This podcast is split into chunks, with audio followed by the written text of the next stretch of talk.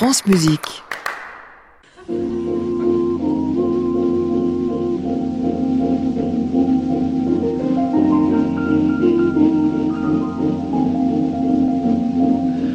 le jour, toute la nuit, rien que toi, toujours, toujours, j'en suis ébloui. Que tu sois au loin,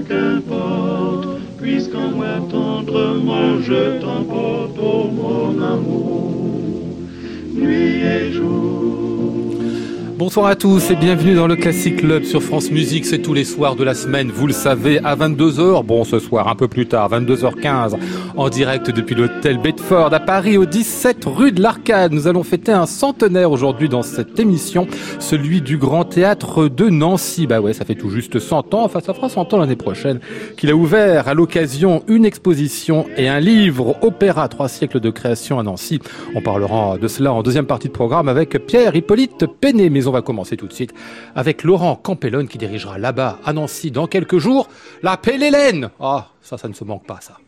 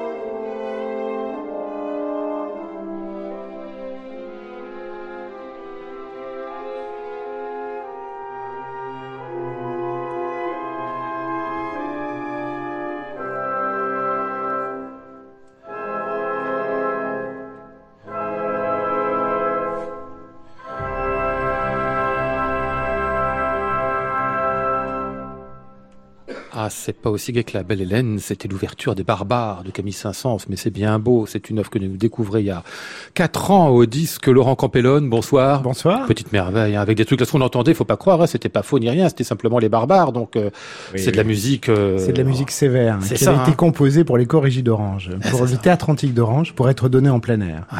Et ça n'a pas été. On en avait parlé à l'époque de ces barbares avec vous, euh, Laurent. On va laisser ça de côté. On renverra euh, nos auditeurs à ce coffret paru il y a quelques temps euh, pour parler de Jacques Offenbach ce soir. Je, disais la Pelle Hélène, l'ouverture de programme, parce que je pensais bien sûr à, Michel Serrault dans les années 70 et cette série merveilleuse que, ah vous, que vous avez pas vu à l'époque. Vous étiez trop jeune, vous. Ah bah, ça, dépend où on se situe dans les années 70, mais j'aurais pu le voir, mais je l'ai pas vu. Donc, mais ça se trouve, il faut dire à nos éditeurs absolument qu'on va bientôt fêter dans quelques jours le bicentenaire de la naissance de d'Offenbach. Ah et qui voudrait s'intéresser à sa vie de façon euh, joyeuse doit regarder ça. Ça s'appelle Les Folies Offenbach. C'est une, donc une série qui avait été réalisée par la l'ORTF au studio début de Chaumont. Offenbach est joué par euh, Michel Serrault et euh, c'est très proche de la réalité, enfin de, de, de, sa vie, quoi. C'est très documenté. Il y a toutes les stars de l'Opéra de Paris qui chantent euh, dans. dans ah ouais? Ah, je me souviens de Michel Serrault, mais je me souviens. Euh, vous dire les stars des années 70, c'est ça. Les stars des années 70. Ernest Blanc. Ah enfin tous ces gens-là jouent, chantent et donc, et, et Michel Serrault est délicieux, donc il joue avec un petit accent allemand, et, et, et, on découvre comment ne pas être attaché à ce personnage après l'avoir vu incarné par Michel Serrault, euh, allant de, de, de, de, de, comment dire, de fortune en, en, en banqueroute, euh, de maîtresse en, en trahison. Enfin, c'est délicieux. Et puis surtout euh, la fin de sa vie euh, extrêmement tragique et injuste après l'effondrement du Second Empire, c'est c'est bah, c'est bouleversant. Qui veut découvrir sa vie doit regarder ça. Quoi. Avec le fantôme d'Hoffman à la fin, je me souviens Exactement. bien. Ça, je regarde ça, je devais mais avoir il faut pas tout dire, il faut pas tout dire. Pardon, pardon, non, non. On ira voir sur YouTube où il y a plein de belles choses. On trouve tout sur YouTube. Malheureusement, c'est le seul moyen. Il n'y a, pas de DVD, il n'y a rien. Lina garde ça encore, mais euh, c'est en consultation libre. L'Offenbach, ça date de quand cette, euh, cet amour-là pour vous, Laurent Campellone? Oh, depuis toujours, j'aime rire et j'aime j'aime, j'aime l'esprit de, cette époque. Euh, j'ai toujours été passionné par le Second Empire et donc ça, enfin toujours, euh, dès que j'ai découvert cette période. Et je trouve qu'Offenbach est le, est le contrepoint euh, absolu à toute la musique de cette époque, très sérieuse. Il faut penser à l'exposition universelle de 1867 où on a d'un côté Don Carlos et avec euh, l'impératrice Eugénie qui claque la porte à la première parce qu'on maltraite l'Église. Enfin, tout ça, c'est des têtes couronnées partout. Euh, et puis euh, la grande duchesse de Gerolstein d'un de l'autre côté, avec le général Boum Boum qui raille les, Allemands. Enfin, et, évidemment, Napoléon III adorait ça. Et, et, ça, et, ça, me plaît beaucoup. Quand on va à l'Opéra Garnier, vous savez, il y a les deux loges impériales qui se font face. D'un côté, la loge de l'empereur, de l'autre, celle de l'impératrice. Alors, ils ne sont jamais venus, mais Quand on est dans la loge de l'empereur, on voit celle de l'impératrice. Et quand on est dans la loge de l'impératrice, on voit celle de l'empereur. Hmm. Eh bien, quand vous êtes dans la loge de l'impératrice, vous voyez donc la loge de l'empereur en face de vous et les deux cariatides qui sont complètement habillés. Mais quand on est dans la loge de l'empereur, on voit celle de l'impératrice et on voit les deux cariatides presque à poil. Quoi. Et ça résume ce qu'était ce couple et ce qu'était cette époque. Oui, j'avais jamais remarqué ça. Eh ben, regardez-le, absolument. Il faut le voir, il faut le ah. visiter. Et évidemment que Napoléon III adorait la musique d'Offenbach. Et l'impératrice détestait ça, oui. Ça fait combien de temps que vous dirigez à, l'Opéra de Nancy, dans ce bâtiment-là, Laurent Campellone Alors dans ce bâtiment-là, je dois dire que la première personne qui m'a donné ma chance en France, c'est Laurent Spielmann, l'actuel directeur, ah directeur de l'Opéra de Nancy, qui m'avait invité, après euh, le concours international que j'avais gagné, à venir euh, diriger un, un, concert pour la Saint-Valentin. Donc c'est 2001 ou 2002, je sais plus exactement. Ouais. 17 ou 18 ans, un truc comme ça Il y a 17 ou 18 ans. Ah, et depuis, c'est euh, c'est quelqu'un qui est très fidèle avec les artistes, qui sait conseiller, qui sait, euh, disons, euh, amener les artistes vers tel ou tel répertoire. Et ben, j'en profite pour le remercier et le saluer bien fort ce soir. Il, s'en va bientôt en plus. Oui, je crois, il part bientôt. Et c'est un grand directeur qui a été là pendant de longues années et qui a fait tellement pour la maison. Et, et je pense que tout le monde va avoir beaucoup, enfin énormément le cœur serré de le voir partir.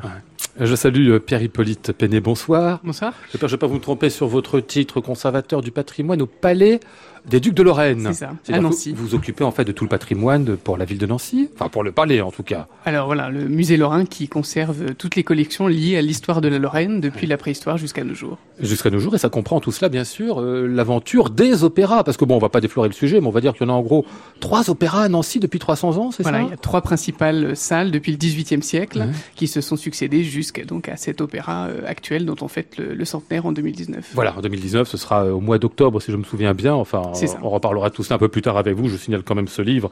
Chez chaque Opéra, trois siècles de création de Nancy, il y a plein de choses merveilleuses à voir, des documents, des, des plans, des affiches, des machins. Vous l'avez vu ce livre, Laurent Ah oui, je l'ai vu, puis j'ai appris plein de choses. Ah bah oui, vous aussi. Ah tout ce que vous savez déjà en plus. Notamment, non, non, mais vraiment sur le bâtiment, on en parlera tout à l'heure, mais notamment la, construction entre 1910 et 1919, qui fait que c'est un bâtiment euh, révolutionnaire à l'époque. Hmm. On va vous entendre aussi un peu, vous quand même, Laurent Campellone, qui n'a jamais euh, dirigé d'Offenbach au disque, bon, mais quand même du Massenet, oui.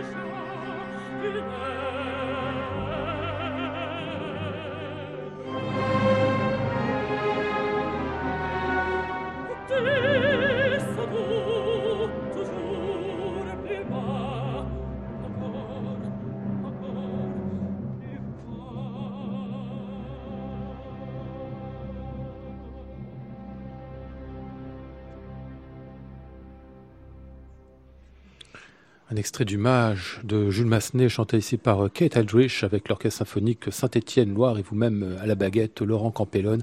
C'est magnifique ce qu'on entend ce Mage. Hein, que vous avez gravé aussi euh, il y a 4 ans, 5 ans. Que... Oui, il y a, très belle pièce. Ans, oui, oui. oui ça fait partie des derniers ouvrages de Massenet qui n'avaient pas été enregistrés. Il en reste quelques-uns.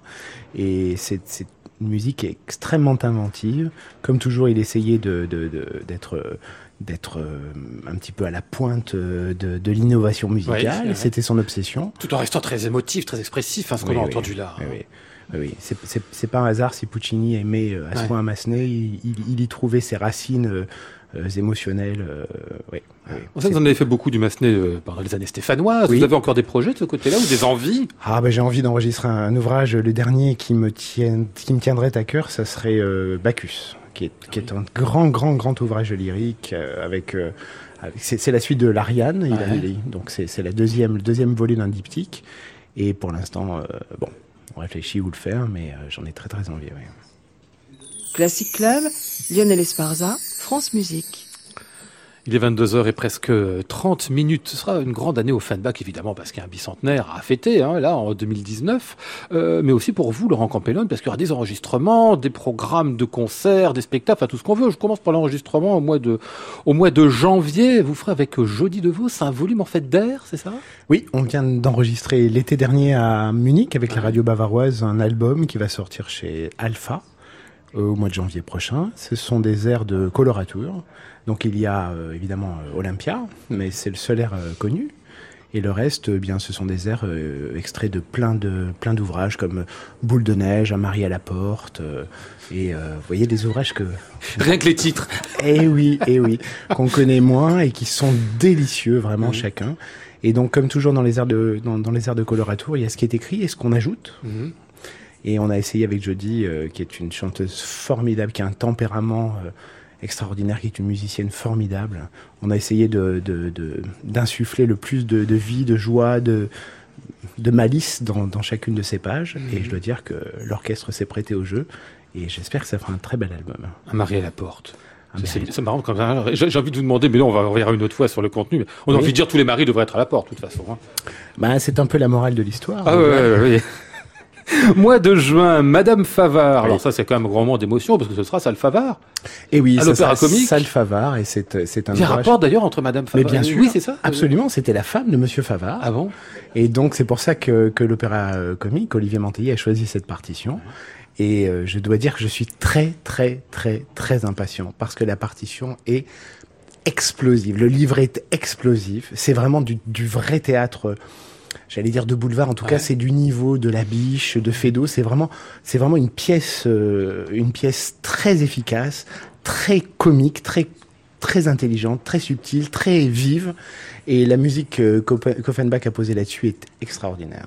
Donc je suis très impatient. C'est un des projets que, qui me tient à cœur depuis deux ans. Et, et, et euh, grâce à l'Opéra Comique, grâce à Olivier Mantelli, ça va avoir lieu et on, on, on se réjouit tous euh, vraiment de ce moment-là. De cette Madame Favard, donc en juin 2019. Et puis bon, ce qui va nous, occuper un peu aujourd'hui, donc cette fois pour Nancy, vous commencez euh, eh ben dans la semaine, là ce sera le 14, c'est-à-dire le vendredi, c'est ça Vendredi, c'est hein. la première, oui. Euh, la Belle Hélène, donc de Jacques Offenbach à l'Opéra euh, de Nancy. Euh, la Belle Hélène, vous l'avez dirigée déjà, c'est une première pour vous, Laurent? Oui, je, je l'avais dirigée euh, une fois, mais ça fait très très très longtemps, et je dois dire que c'est la joie quand on commence à avoir un petit peu de quelques années de, de, de travail ou mmh. de, de carrière, c'est de retrouver des partitions qu'on a dirigées il y a longtemps. On a tout oublié sauf l'essentiel. Mmh. Et revenir au texte, redécouvrir des choses avec un œil différent, permet de, de les voir avec euh, peut-être, euh, en tout cas pour La Belle Hélène, pour moi, beaucoup plus d'attention au texte mmh.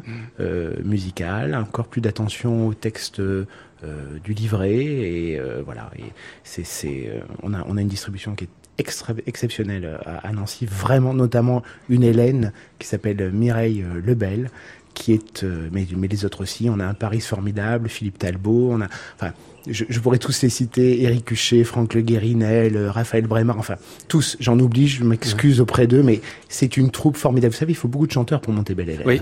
Ça, c'est et un esprit de troupe, ça, c'est bien en plus. Hein, ça, ça prend, ça prend pas. C'est ça. Voilà. Et là, ça prend et on s'amuse beaucoup, mais on s'amuse avec le sérieux qu'il faut parce que ce sont des mécaniques de précision. Hein. Il y a un côté Rossini dans, la, dans les finales, par exemple. Absolument. Et c'est d'ailleurs ce que je dis souvent euh, aux orchestres. Il y, a, il, y a, il y a, cette légèreté, les grands crescendo, oui. crescendi, disons, euh, qui, qui, sont dans les, dans les finales de chaque acte, euh, font penser évidemment à, à Rossini. Ouais. Et c'est comme ça qu'il faut traiter cette musique avec le sérieux. Je dois dire que l'orchestre de Nancy fait un travail formidable aussi. C'est euh, leur violon solo, Monsieur Cos. Euh, enfin, ils ont pris ça très au sérieux avec le sourire, avec euh, l'énergie qu'il faut, à la fois là aussi la malice, la décontraction, mais le sérieux qu'il faut.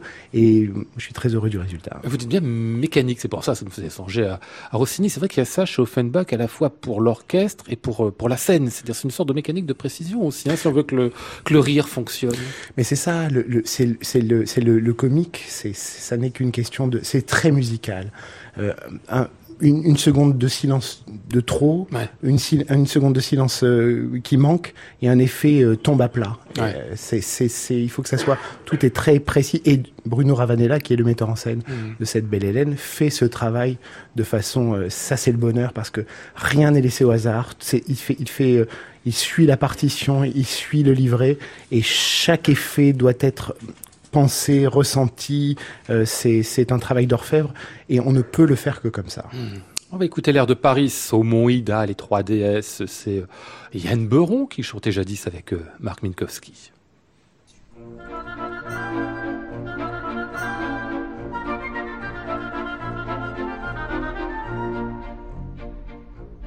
Au mont Ida, trois déesses se querellent dans un bois.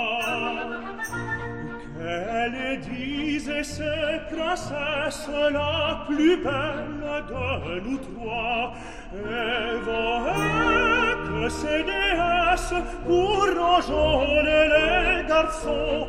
Et que ces déesses ont de drôles de façons, ont de drôles de passant Dans ce bois passe un jeune homme Un jeune homme frais et beau C'est moi Ça m'attenait une pomme Vous voyez bien le tableau.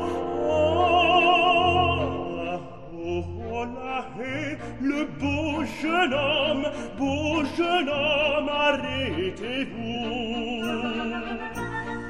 et veuillez donner la pomme à la plus belle de nous, et voyez que ces déesses pour enjôler les garçons, et voyez que ces déesses ont de drôles de façons, ont de drôles de façons m'a dit j'ai ma réserve, ma pudeur, ma chasteté.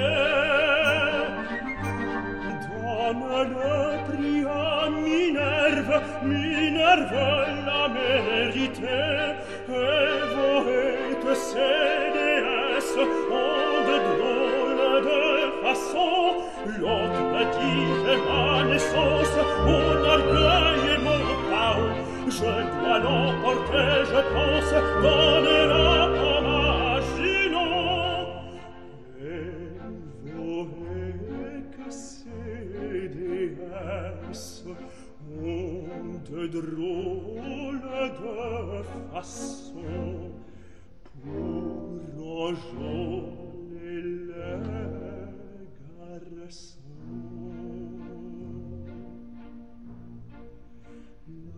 la troisième, ah, la troisième, la troisième, ne dis rien.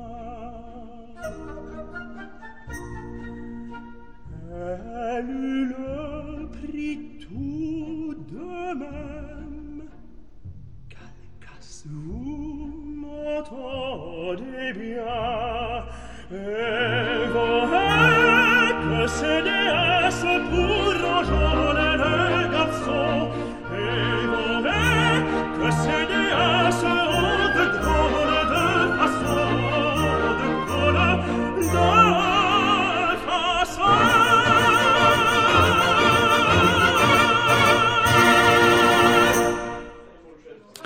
Le Jugement de Paris, extrait de La Belle Hélène de Jacques Offenbach avec les musiciens du Louvre, Marc Minkowski et La Voix en Paris de Yann Beuron. C'était il y a presque 20 ans, mais oui, me rappelez ça à l'instant, Laurent Campello en octobre 2000. Oh, mon Dieu que c'est loin comme le temps passe. On entendait la voix là de Yann Beuron qui est superbe, sa diction qui est merveilleuse aussi. Qu'est-ce qu'il faut? C'est quoi les difficultés pour La Belle Hélène? On se dit c'est très simple tout ça, non? Euh, Oh, Laurent Campello a chanté. Non, non, non, non, au contraire, tout ce qui semble très simple est souvent très compliqué parce que l'évidence, euh, ce sentiment d'évidence demande beaucoup de technicité, beaucoup de, de travail, beaucoup d'application. Une chose très difficile pour, euh, pour les chanteurs qui abordent ce répertoire-là, c'est l'alternance entre la voix chantée et la voix parlée. Ah oui. La déclamation, Mhm. qui est une technique très particulière, et passer ensuite à, à la voix chantée, c'est un grand piège parce que ça n'est pas du tout la même façon de, de projeter la voix. Et euh, d'ailleurs, les chanteurs qui abordent ce répertoire aujourd'hui n'ont plus l'enseignement de la du texte parlé, de la déclamation au conservatoire. Donc ils sont un petit peu euh, pris au dépourvu. Et ça, c'est ce qui est merveilleux dans une, dans une troupe quand on monte un ouvrage, c'est que ceux qui ont 20 ans, 25 ans, 30 ans de métier peuvent euh, transmettre ça à la jeune génération. Et là, par exemple, sur Belle Hélène, on a des gens qui sont spécialistes de ce répertoire, non pas parce qu'ils ne font que ça, mais parce qu'ils l'ont appris, euh, comme je pense à Franck euh, Le Guérinel, qui est... euh, chaque mot chanté, chaque mot dit est, est compris, intelligible. Il a une façon de, de- de placer sa voix dans le texte parlé qui est remarquable. Et il ne se fatigue pas, il ne s'épuise pas. Je dis pas qu'il ne fait pas d'effort, mais je veux dire, il- sa, sa voix n'est jamais mise en, en- en danger. Et donc ça, c'est ça, c'est une difficulté et c'est un vrai piège quand on est un jeune chanteur. La raison pour laquelle, en effet, il y a cette différence-là, c'est peut-être aussi que euh, du temps de Jacques Offenbach, la voix chantée est une sorte de prolongement, on va dire, enfin, de, de la, de, de- de la voix déclamée, en fait, d'une forme de tradition qui aujourd'hui s'est séparée d'une certaine manière, enfin depuis longtemps. Abso- absolument, il suffit d'entendre les enregistrements que l'on a de Sarah Bernard. Ouais. Qui, euh, qui joue Phèdre, euh, qui joue l'aiglon, et on a l'impression que qu'elle chante. Ouais. C'est d'ailleurs assez proche certainement de la technique euh, du, du, du théâtre grec. Quand euh, Monteverdi et ses comparses essaient de inventent l'opéra, ils croient euh, renouer avec euh, ce Mhm. qu'était la tragédie grecque. Et euh, pensant ressusciter quelque chose, ils créent un genre nouveau, mais la déclamation, les, les- la, voix posée sur plusieurs hauteurs, euh, scandée, la scansion, euh, c'est à la base de tout. Et on a été très attentif euh, avec Bruno Ravella sur ce sur ce point-là, puisqu'on a euh, on a énormément euh, embêté les, les tous les solistes de la distribution en, euh, sur sur la, le fait que chaque mot doit être porté, non seulement de sens, mais doit être compris. Il faut penser le plaisir que l'on a quand on est un, un spectateur à entendre et à comprendre chaque mot. C'est un vrai plaisir. La belle Hélène de Jacques Offenbach, ce sera donc à voir à l'Opéra euh, de Nancy à partir de vendredi pour euh, cinq représentations jusqu'au 23 décembre, spectacle de fin d'année en plus, comme on dit. Hein. Bruno Ravella à la mise en scène, vous-même Laurent Campellone à la baguette. Adaptation et dialogue d'Alain Pérou. Qu'est-ce qu'il a fait Alain là-dedans? Il a parce que parfois on a, on a tendance à, à, à actualiser un peu. Le... Ouais. Et ben, Non. écoutez, c'est peut-être pas la première, mais une des rares fois où, voyant le livret arriver, j'ai toujours cette crainte Ouais. de quand on dit dépoussiéré. euh, C'est ça, euh, ouais. toujours très. Eh bien, il a touché à peu de choses, mais ce à quoi il a touché change tout. Et c'est parfait. Le travail est parfait. Euh, on a on- rien rien n'est trahi, rien n'est modifié au sens qu'on y retrouve absolument tout le livret de la Belle Hélène. Mais les petites scories qui pourraient faire qu'aujourd'hui on perd certaines références historiques de l'époque Mm. ou que certaines choses ont vraiment vieilli ne- et ne nous sont plus, euh, euh, on peut plus vraiment les, les goûter et les comprendre. Il a enlevé ça et c'est un travail remarquable. Hum, euh, vous dites le- un certain nombre des références, le- la mythologie par exemple. hein. Non, Ça c'est du a- détail, par... enfin bah, je sais pas du détail justement dans la Belle Hélène. Enfin pour nous non, non, non. aujourd'hui. ça- Mais il n'a pas touché à, à- à ces références-là, mais euh, aux références politiques de l'époque, Ah puisque oui. vous savez que évidemment il y avait toujours, toujours, toujours. C'est peut-être ce qui nous manque aujourd'hui. Je sais pas si on a, on a peut-être l'équivalent. Ce sont les les, les, les- les imitateurs aujourd'hui. Il y avait cette Mm. grande, grande, grande satire euh, de la politique euh, de l'époque. Et par exemple, Agamemnon et Ménélas, surtout, sont une parodie de Napoléon III. Hélène est une parodie euh, de génie. euh, C'était transparent pour tout le monde à l'époque dans la salle? ah, c'était très transparent. Et donc, Ouais. quand il y avait la référence à un ministre qui avait fait parler de lui euh, les mois qui précédaient la création pour telle ou telle raison, aujourd'hui, ces références ont disparu. Donc, il y a eu ce travail très fin et très juste sur, euh, sur le livret. Ah ouais, Et on peut faire des rapprochements éventuellement avec aujourd'hui. On va s'en garder, surtout ce soir. On va s'en garder, surtout ce C'est pas soir. le moment. Absolument. Nous sommes pour la paix sociale. On va être pour la paix historique entre les nations, surtout en faisant chanter la belle Hélène en allemand. Ah oui, parce qu'on a pensé à Nancy quand même, hein, donc euh, pourquoi pas. Et alors ça, vous m'avez dit Fassbender qui va chanter ça. Mais oui, c'est incroyable. Enfin, on adore sa voix, donc pourquoi pas là-dedans, vous allez Je voir. suis très curieux.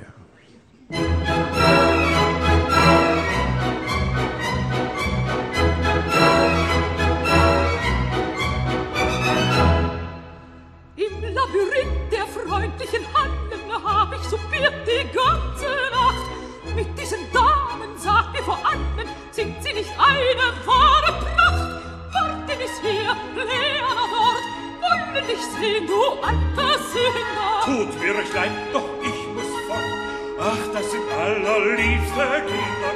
Warten es Leana Wort, warten hier, Leana, doch, ach, das sind allerliebste Kinder. Zinderla, zinderla, oh ja, gefalli, gefalli, oh la la, zinderla. Oh ja, che fale, che fale, oh la la. Zingala, zingala, oh ja, che fale, oh ja, oh la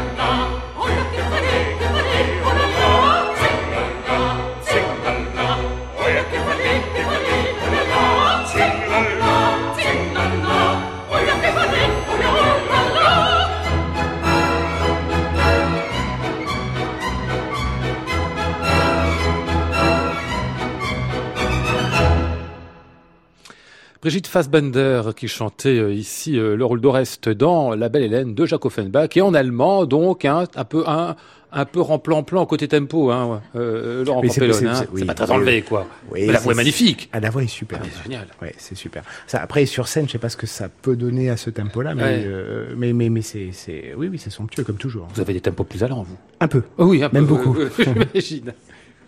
Classic Club, Lionel Esparza, France Musique. Pierre-Hippolyte Péné, on va donc parler un peu avec vous de l'opéra de Nancy, enfin je devrais dire des opéras de Nancy depuis leurs origines, puisqu'il y a une exposition qui est ouverte, euh, comment on appelle ça, la salle Poirel, c'est ça, la galerie Poirel, qui elle est est pas du côté de l'opéra, mais du, côté de la gare. Qui est juste à côté de la gare, oui, Voilà, exactement. c'est ça. Et puis donc ce livre qui paraît, Trois siècles de création à Nancy chez euh, Choc. Alors je dis, le premier euh, bâtiment, ben, lui remonte à quasiment, euh, un petit peu plus, même de trois siècles, et c'est bien sûr un duc de Lorraine qui l'a construit. Voilà, donc on commence l'exposition au début du XVIIIe siècle, Ouais. euh, lorsque le duc Léopold de Lorraine, qui règne sur un duché encore indépendant, construit un magnifique opéra. euh, donc c'est l'architecte italien Bibbiena qui va construire un opéra baroque rococo extraordinaire, qui malheureusement euh, disparaît 20 ans plus tard, mais qui était une des plus belles salles et une des premières salles construites sur le territoire français, même si on n'est pas encore en France à cette époque. Sur un modèle de salle italienne, c'est ça, hein? Alors c'est c'est le modèle italien puisque voilà l'architecte euh, est de cette grande famille de scénographes euh, de, de Bologne Euh, et donc c'est voilà c'est une salle absolument magnifique qui est euh, unique dans son style sur le territoire français Mhm. puisque les salles construites ensuite vont être beaucoup plus classiques que cette salle extraordinaire. Et puis on rappellera que c'est une période aussi, enfin Versailles n'est pas très loin derrière, où en fait on a très peu de salles dédiées. hein. Souvent on construit euh, des tréteaux, des scènes en fonction des événements dont on a besoin. Donc avoir une salle vraiment juste pour l'opéra est comme quelque chose d'assez rare. Bon, la grande salle quand même qui vient après, vous dites au bout de quelques années, qu'est-ce qui se passe avec cette salle? Elle brûle elle aussi? Alors non, non, non, Non, elle, est- alors elle est détruite malheureusement. Donc Ah. le duc meurt, son fils euh, va quitter la Lorraine et céder la place à Stanislas, le fameux Stanislas de la place de. Nancy. Euh, et à ce moment-là, donc on démantèle euh, cet, euh, cet opéra, plusieurs salles successives et une nouvelle salle va prendre la suite sur la fameuse place royale, l'actuelle place Stanislas, la Comédie qui est fondée par Stanislas, inaugurée en 1755 et qui va être la plus longue de toute l'histoire des salles de spectacle puisqu'elle dure jusqu'en 1906, euh, date à laquelle elle disparaît dans un incendie euh, terrible. Vous dites la plus longue, euh, un siècle et demi, c'est-à-dire qu'en ça, effet, les salles avaient une légère tendance à brûler euh, dans ce temps-là. hein. Voilà, surtout en Lorraine. Ah oui, pourquoi surtout en Lorraine? Ah, il y a beaucoup d'incendies, de vrai. châteaux, de voilà. On va euh, rappeler qui était le, ce fameux duc Stanislas Leszczynski, c'est ça, euh, donc euh, ex-roi de Pologne et beau-père de Louis XV. C'est-à-dire qu'il y a un lien aussi, il y a toute une histoire, alors vous racontez ça dans le livre, des histoires politiques qui sont très fondamentales en fait dans la constitution de ces théâtres. Voilà, alors en fait, euh, le, la Lorraine à ce moment-là est donc indépendante. Louis XV veut récupérer ce territoire et va donc placer son beau-père sur le sur le trône le trône lorrain en quelque sorte. Donc il devient dernier duc de Lorraine, duc viager.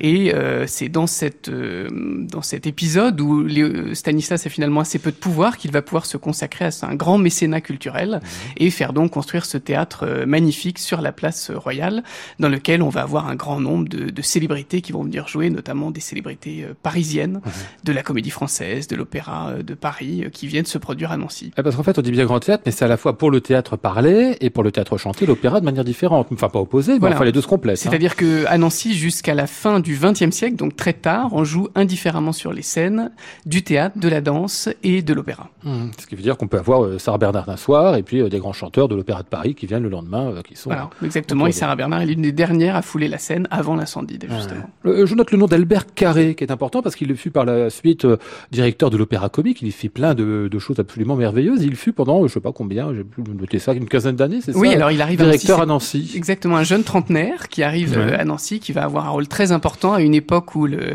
l'équilibre budgétaire du théâtre est compliqué. Il y a la concurrence des cafés-concerts, l'arrivée euh, des premiers cinémas à la fin du, du 19e siècle. Et donc, il a un rôle extrêmement important pour relancer euh, le, le théâtre à Nancy.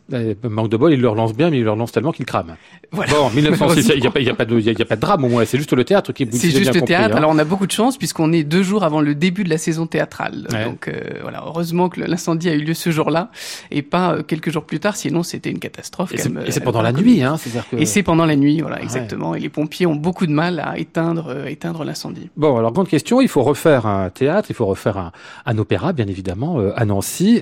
Et alors là où il y a des histoires, là on a un petit peu changé de monde, c'est plus des histoires de rois, mais des histoires presque d'identité entre la France et l'Allemagne qui se jouent un peu là au tout début du XXe siècle. Alors c'est euh, un épisode très très complexe autour du concours euh, d'architecture qui est lancé pour reconstruire le théâtre, euh, où l'opinion publique s'empare de, de cette de cet élément et on va donc finalement décider de construire reconstruire le théâtre en face de la place Stanislas, donc dans le pavillon de l'évêché qui vient juste de, se libérer.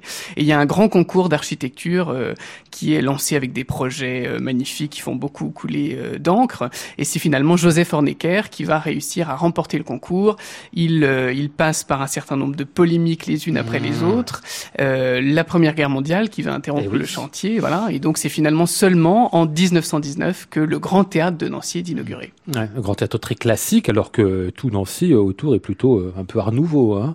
Donc là Alors, aussi, il y avait des questions hein, sur la... C'est exactement. Il y a une polémique justement là-dessus où les artistes de l'école de Nancy, qui sont à la pointe de cette de cet art nouveau, ont regretté que l'intérieur ne soit pas un petit peu plus justement art nouveau et soit un pastiche du XVIIIe siècle. Il n'empêche qu'il est très beau, euh, ce théâtre, hein, et surtout, j'imagine, très agréable, très agréable dans tout le cas pour les spectateurs, ce qu'il est aussi pour le chef, pour les musiciens, euh, Laurent Campellone. Oui, très. Et apprenant qu'il avait été construit en béton, puisque Ah oui. euh, voilà, il a été construit en béton. Mais euh, La structure est en béton, c'est l'extérieur qui est en pierre seulement, c'est ça Exactement. Ouais.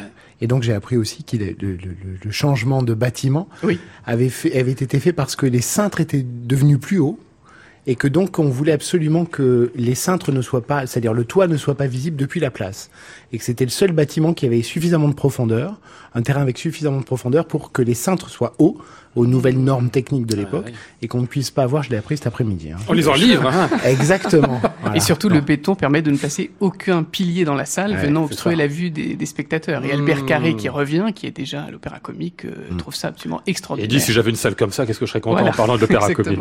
Euh, L'inauguration, 14 octobre euh, 1919 à Nancy de ce nouvel euh, opéra avec euh, Sigourde derrière, tiens.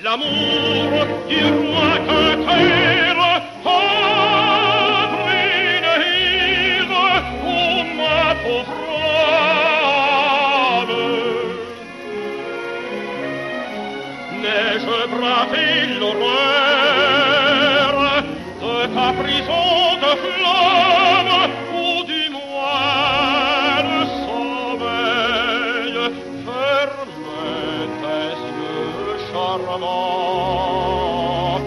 Que pour te voir enfin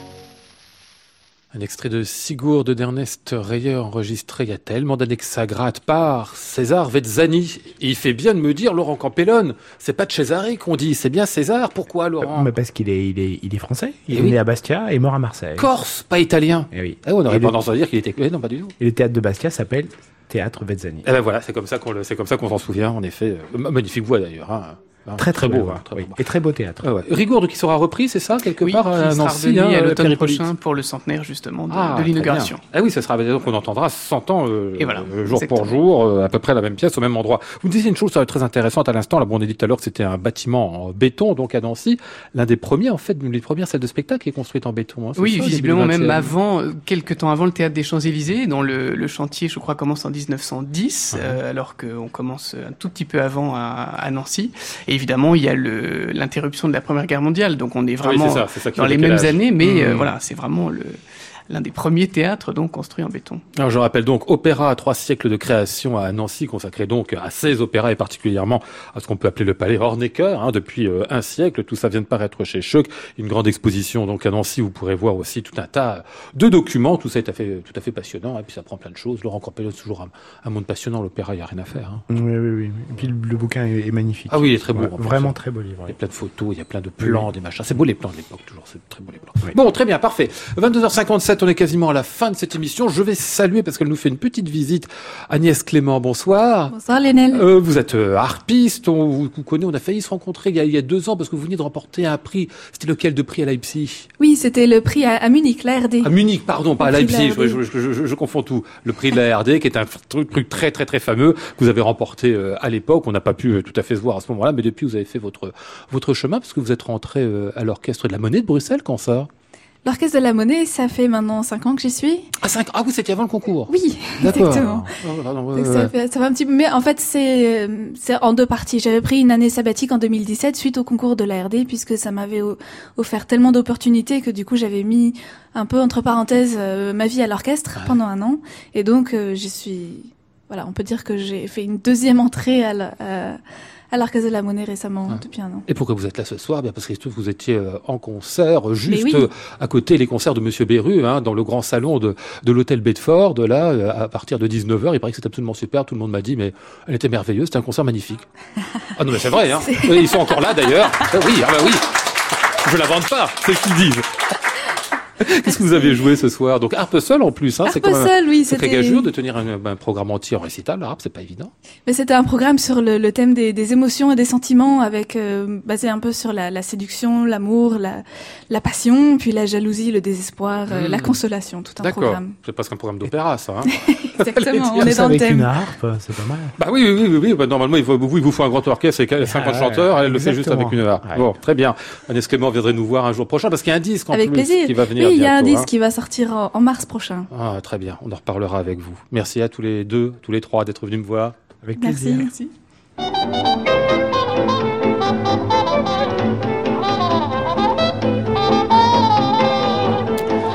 Nous étions ce soir avec euh, Flora Sternadel, le Maud Nourri, Antoine Courtin, Adrien Gaza et Christian Laondès. Voici le ciel peuplé de ces moutons blancs. Voici la mer troublée, spectacle troublant. Je vous retrouve demain sous le titre Le fan d'Hector. Nous serons avec Bruno Messina et Eduardo Torbianelli. La ville qui me dit bonsoir. Et moi sur le quai de la gare, je dis de mon mieux des mots d'adieu. France Musique, il est 23h. Voici François Bonnet, l'expérimental. À réécouter sur francemusique.fr.